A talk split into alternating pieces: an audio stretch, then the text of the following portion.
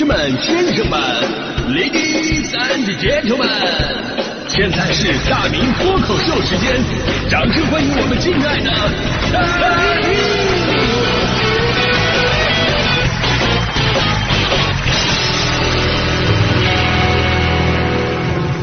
好，欢迎各位来到今天的大明脱口秀，我是大明啊。说到年味儿啊，这真的是一个很玄幻的词儿，因为每个人的答案都不一样，而且同一个人他年龄阶段不一样，哎，这个味道也不一样。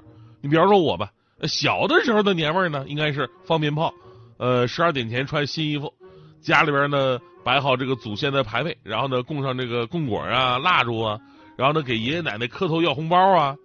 要再大一点的年味儿呢，就是家里边那个热气腾腾的酸菜炖排骨的那个香味儿，大人们稀里哗啦搓麻将的声音，混合着嘎嘎嘣嘣嗑瓜子的声音，旁边呢传来是春晚的小品，整个屋子还弥漫着一股宇宙牌香烟的味道 啊！这么一熬就是一宿啊，就是那时候的年味儿。那现在的年味儿还不一样啊，现在的年味儿不一样。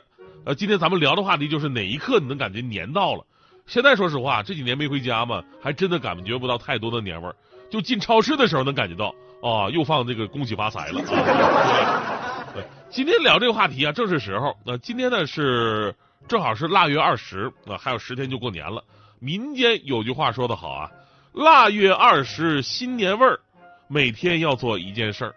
从字面上理解，就是进入腊月二十了，就有年的味道了，每天都要去做一件事儿。那进入到过年的节奏当中。这就是我们所说的传统的年味儿。那做什么事儿呢？呃，歌谣里边说的嘛，二十三糖瓜粘，二十四扫房子，二十五做豆腐，二十六去割肉，二十七宰年鸡，二十八把面发，二十九蒸馒头，三十晚上熬一宿，大年初一扭一扭。小的时候数着日子过年嘛，一天一个盼头。当然了，现在呢，除了一些传统家庭，比方家里边有老人的，而且人口比较多的，还会遵循这套老理儿。你就说我们这种就是在外打拼的年轻呃中年人士啊，这个 真的顾不上这些呀。你就拿我举例子啊，你就拿我举例子。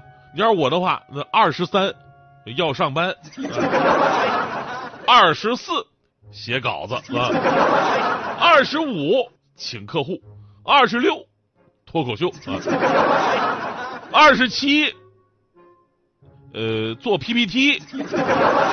二十八去请假，二十九往家走，三十晚上喝大酒，初一还要透一透，初二准备往回走，初三欢迎继续收听今天的大明脱口秀。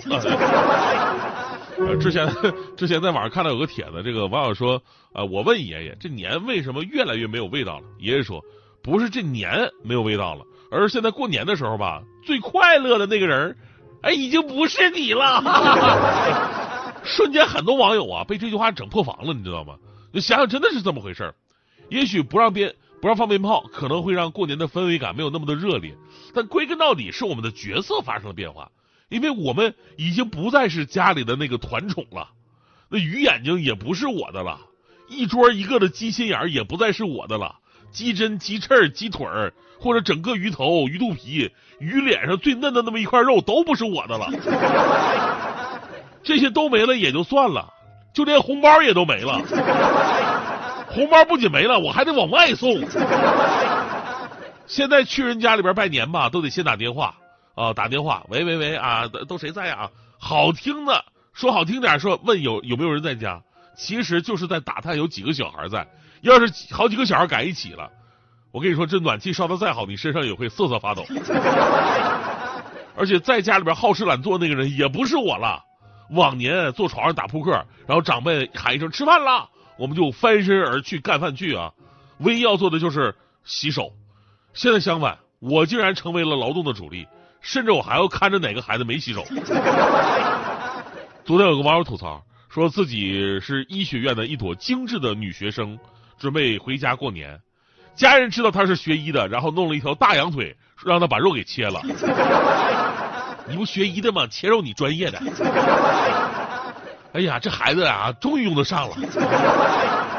这一幕啊，让无数程序员呢，就是感感动啊，因为他们理解啊，今年过年回家，程序员们不知道还要替乡亲们修多少电脑，清洁多少键盘，贴多少手机膜呢。小的时候过年吧，比比成绩啊，比比谁长得高也就过去了。现在啊，要接受亲戚们的各种的拷问。虽然经过了这些年，大家伙奔走相告啊，过年轻放过未婚的年轻人吧，不要总问他们各种相关于什么恋爱啊、搞对象的问题。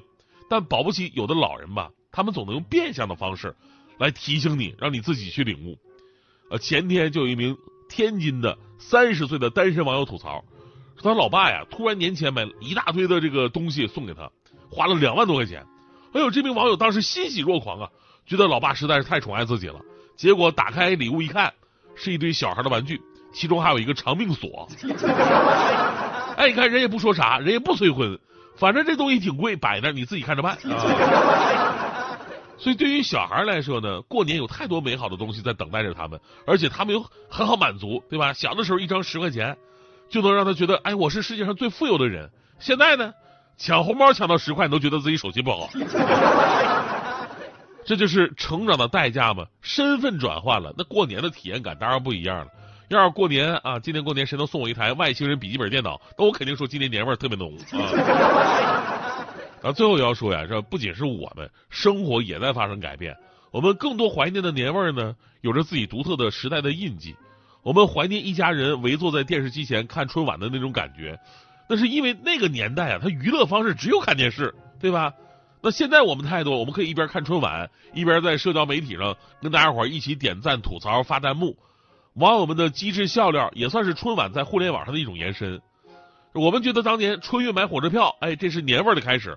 你看拥挤的售票大厅，有的人是支着帐篷连夜在这等待，体现的是中国人对家的一种不变的眷恋。